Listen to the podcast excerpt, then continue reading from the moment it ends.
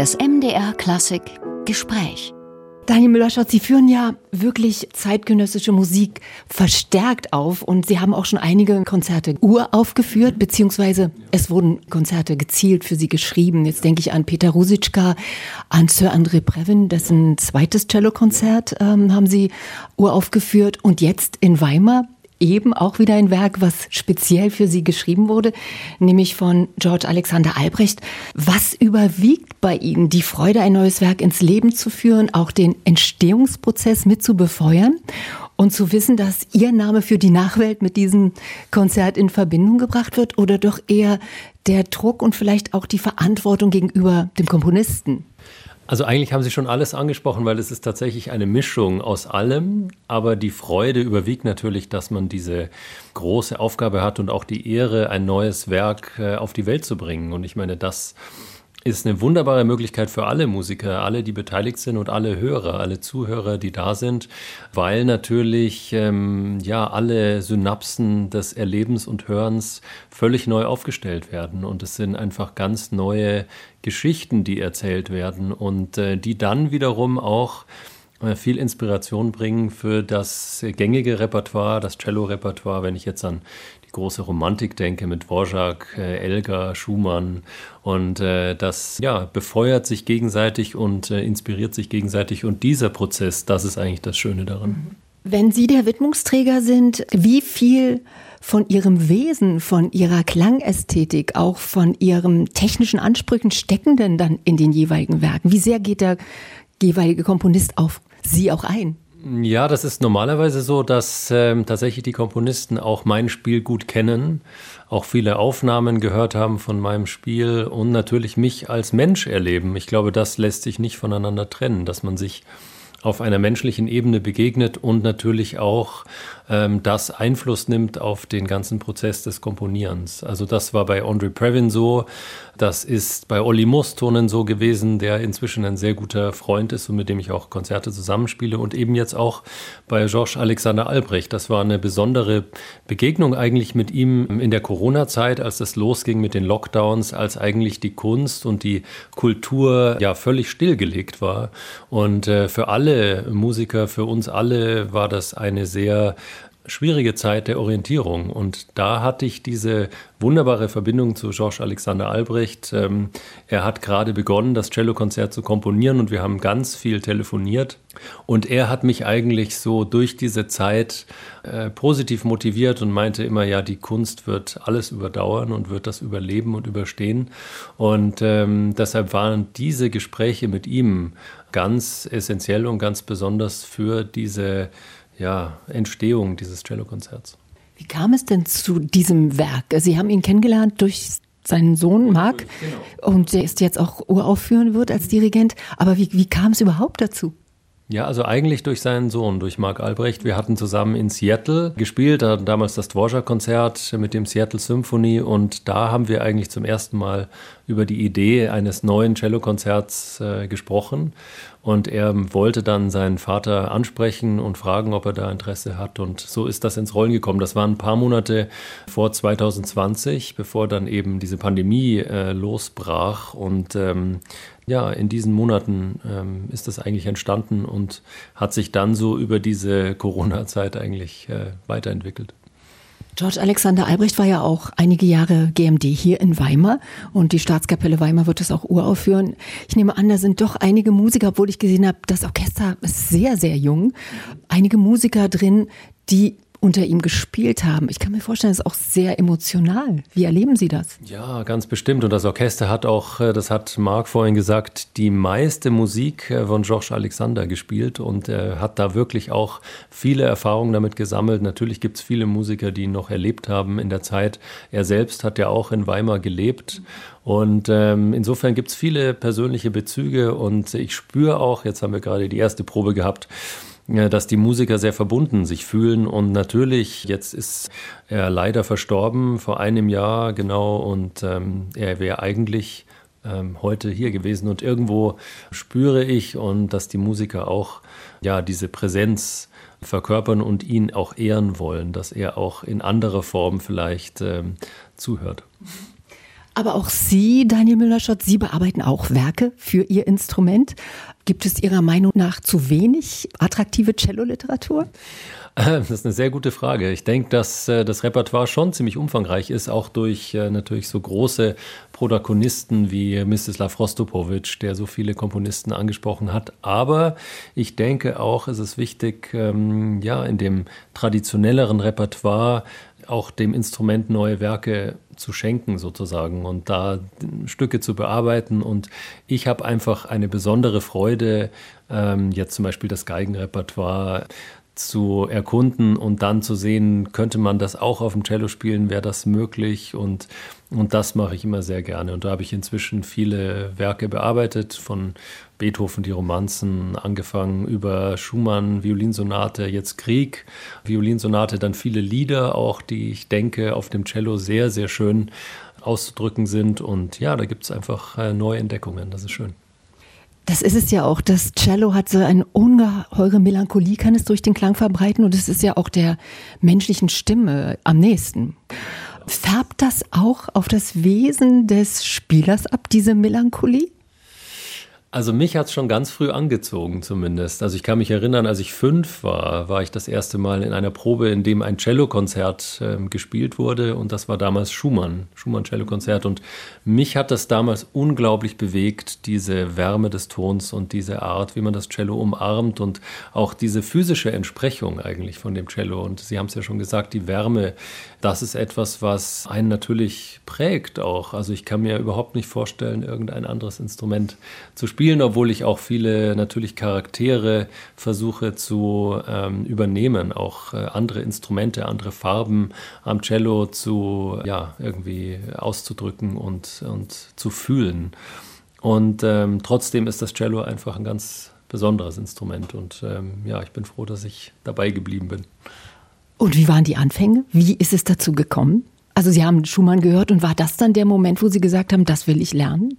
Genau, das war so der erste Auslöser und äh, meine Mutter damals hat uns, äh, mein Bruder und mich in Proben mitgenommen und hatte da die Hoffnung, wir würden unser Instrument erkennen sozusagen.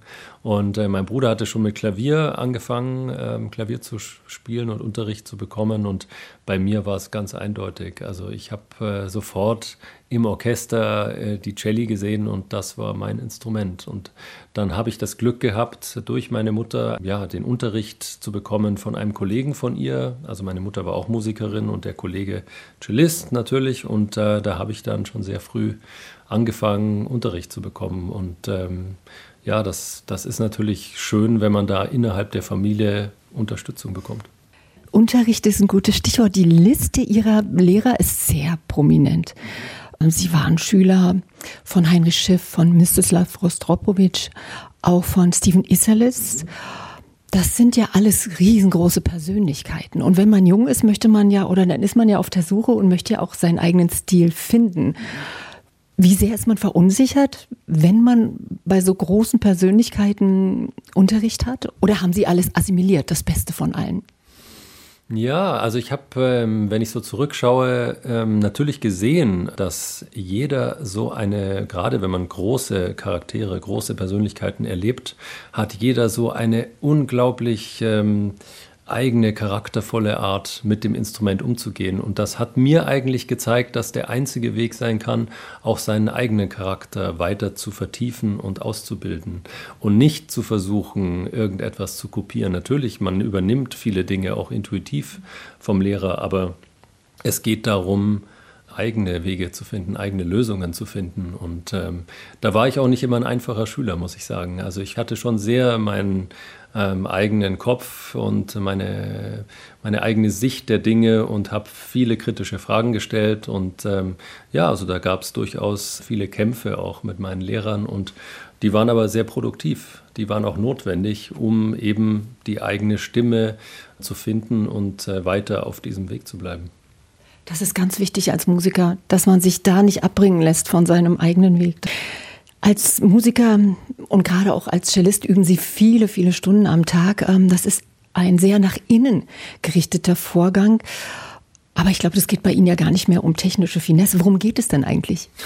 ja, vor allem, und das auch gerade, wenn ich über die Corona-Zeit äh, nachdenke, es geht darum, Musik zu teilen, Musik gemeinsam zu erleben und äh, wieder zusammen, ja, diese diese Großartigkeit, diese, diese Emotionalität, die ganze Bandbreite unserer Kultur zu erleben.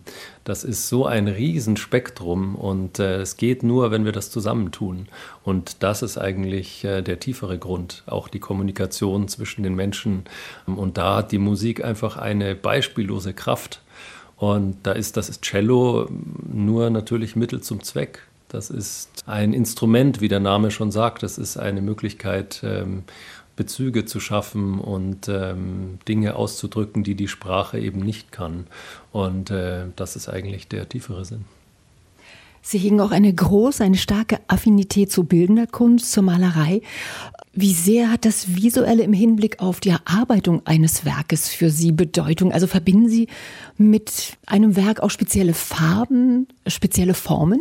Ja, ganz sicher. Und wenn Sie mal schauen, äh, die Musiker, wenn äh, unterrichtet wird, wir sprechen ständig über Farben, über Stimmungen, über Bilder, über ähm, Emotionen. Natürlich, äh, man hat gewisse Charaktere auch in der Musik und die versucht man möglichst plastisch darzustellen. Und das ist eigentlich in der bildenden Kunst auch nicht anders. Man versucht ähm, ja auch verschiedene Zustände, auch Gemütszustände, psychologische Dinge darzustellen und zu vermitteln. Und die Worte sind da immer nur natürlich ein Hilfsmittel dafür. Und insofern deckt sich und decken sich Kunstformen sehr, sehr stark.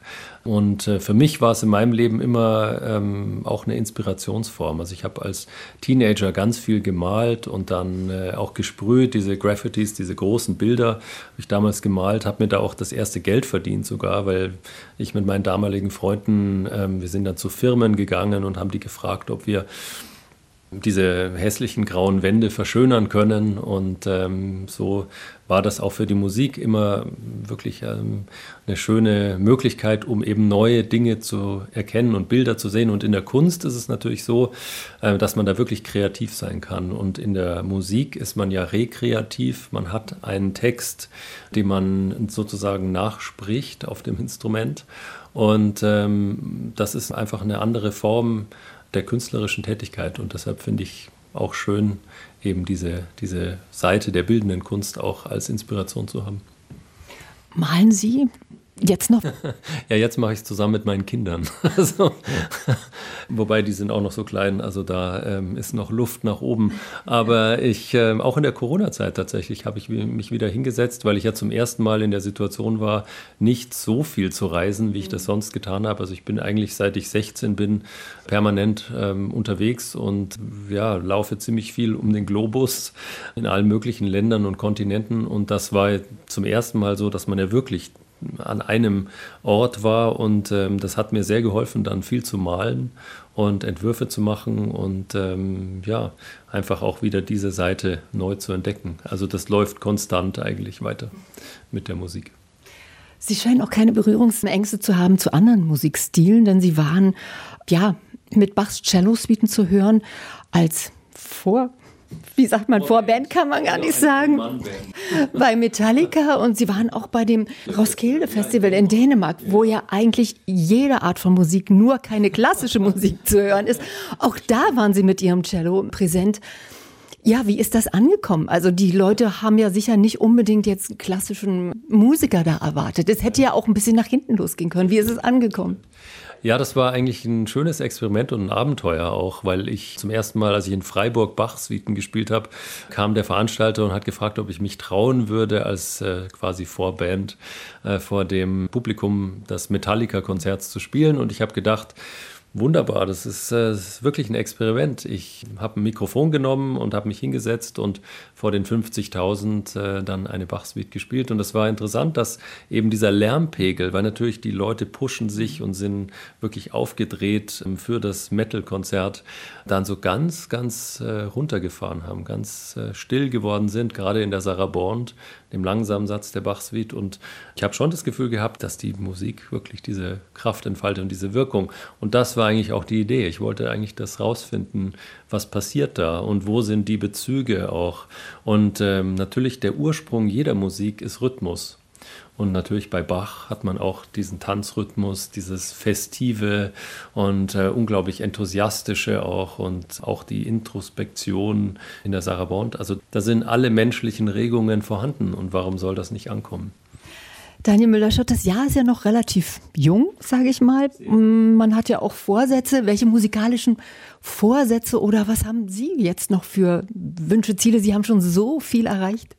Also ich freue mich erstmal, dass wir stabil durch den Winter kommen, dass es so eine gewisse Normalität in der Kultur wieder gibt, ähm, dass auch das Publikum wieder kommt, dass man wieder gemeinsam Musik erlebt und eigentlich in der ja, in der Richtung möchte ich weitergehen. Also natürlich bin ich jetzt wieder auf Tournee und jetzt diese Urführung ist natürlich ein Highlight. Ich freue mich sehr, äh, das erleben zu können und äh, dann gehen die Konzerte weiter. Dann bin ich weiter auf Tournee.